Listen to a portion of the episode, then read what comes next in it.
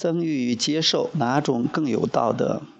接着问：那么你们认为增欲与接受一样，同样是正当和快乐的？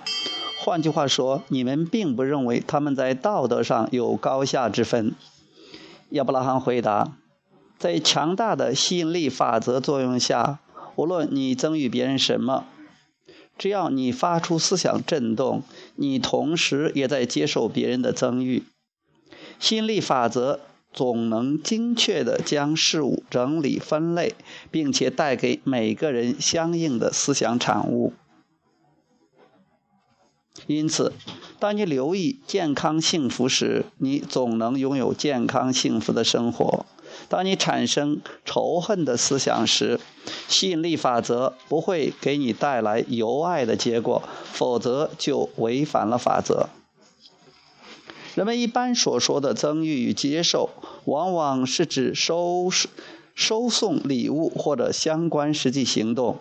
但是吸引力法则并不是对你的言语和行为发挥吸引力，而是对这些言语和行为的基础——思想震动发挥作用。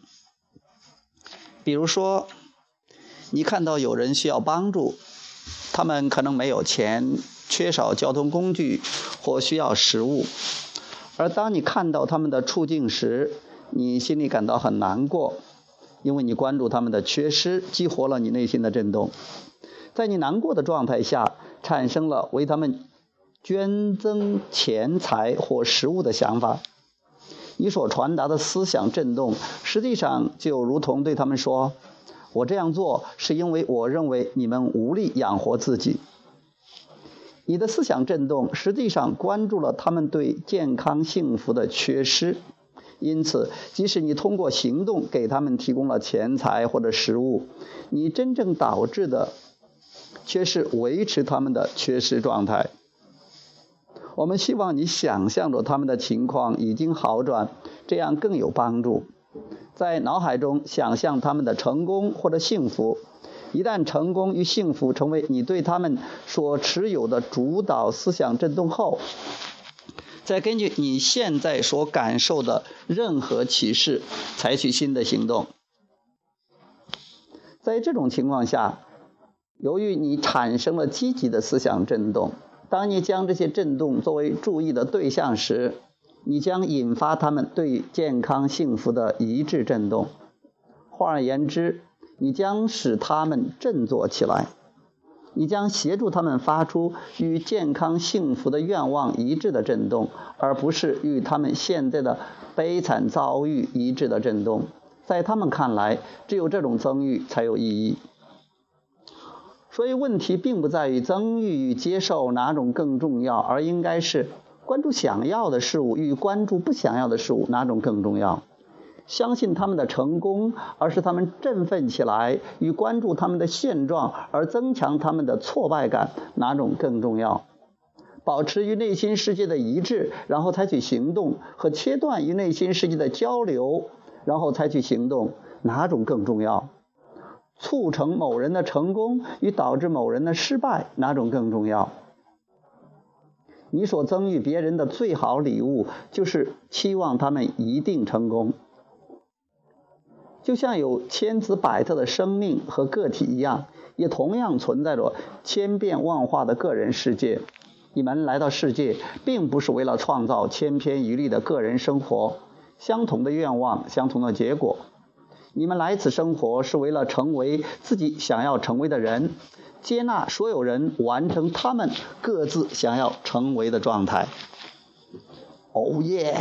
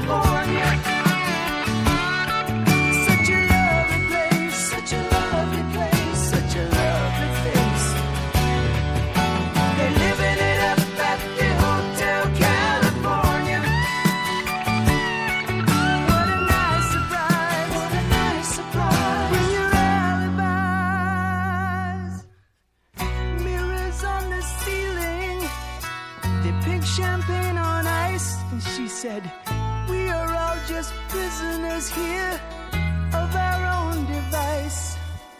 And in the master's chambers, they're gathered for the feast.